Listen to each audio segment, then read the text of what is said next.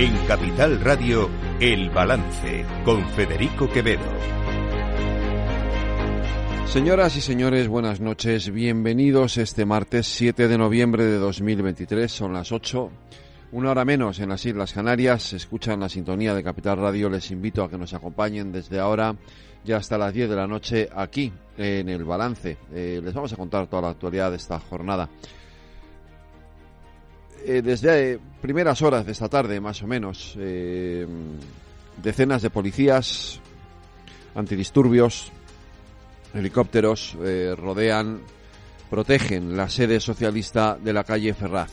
A esta hora, cientos de personas ya se congregan en, en esa calle, lo más cerca posible de la puerta de la sede de la calle Ferraz eh, en protesta por quinto día consecutivo, en protesta por eh, la negociación que el Partido Socialista está manteniendo con Junts per Cataluña y con Esquerra Republicana, con los partidos independentistas, eh, y que y de la que va a salir aparentemente, o eso es lo que parece, aunque hoy la verdad es que hasta yo empiezo a dudar de que pueda, de que de que se llegue al final de ese recorrido. No lo voy a dudar, creo que se va a llegar. Y lo he dicho muchas veces, creo que al final todos los actores eh, están en, tienen un interés común, que es no, no, que no haya elecciones generales en el mes de enero. Así que al final se acabará habiendo acuerdo. Pero es verdad que hoy ese acuerdo está un poco más lejos de lo que parecía la semana pasada después de que el Partido Socialista firmara el pacto con Esquerra Republicana de Cataluña.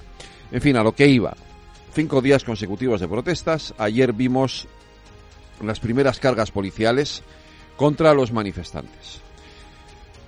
Miren, el derecho de manifestación y el derecho de congregarse y de manifestarse en la puerta de una sede de un partido político es legítimo y está ahí. Nadie lo puede, nadie lo debería de poder discutir. No es la primera vez que ocurre.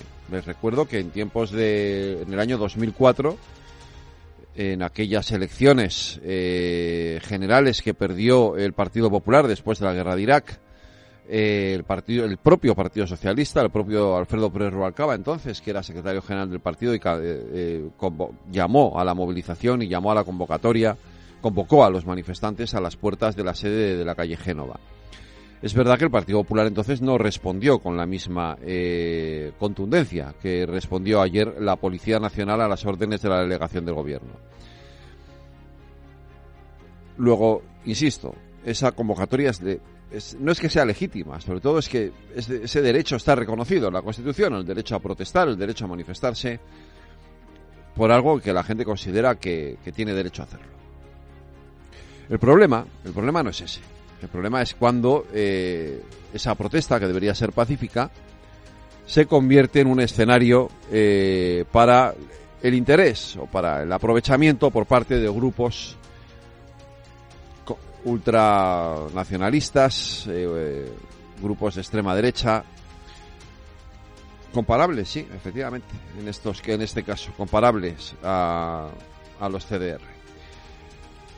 Hoy, desde Vox, desde el Twitter de Vox, se combinaba, se invitaba a los ciudadanos a ir a la calle Ferraz a protestar.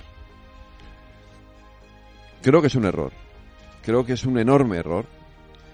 Y creo que si continuamos por este camino, si continuamos por el camino del, de enviciar la convivencia en este país, lo vamos a pagar muy caro.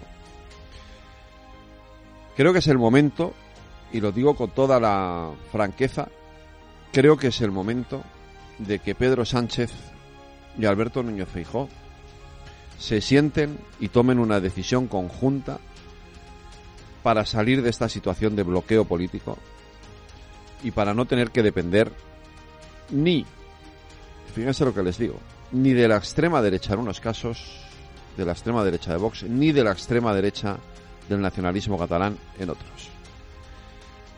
Debería de forjarse ese acuerdo, ese pacto por la convivencia. Este sí sería un pacto por la convivencia, no esto que está negociando Pedro Sánchez con los independentistas. Eso es un pacto por la conveniencia.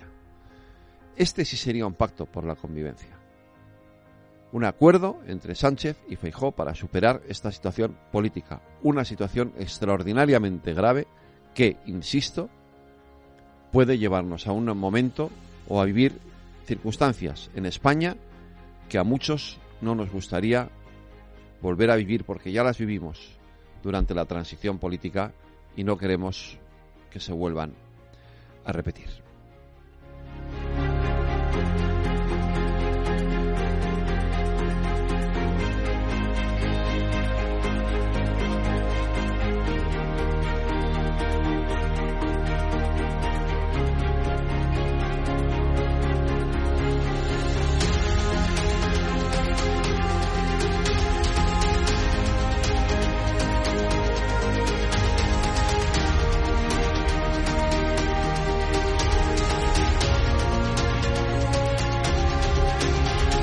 Están escuchando El Balance con Federico Quevedo.